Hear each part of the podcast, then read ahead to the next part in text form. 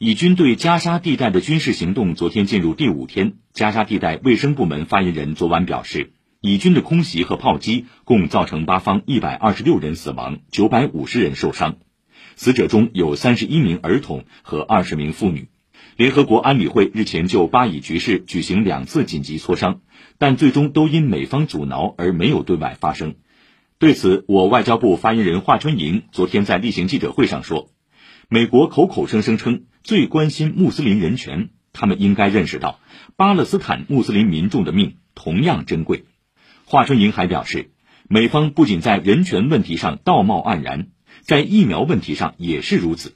希望美国放弃疫苗政治操弄，为帮助和支持国际抗疫合作多做实事、多做贡献。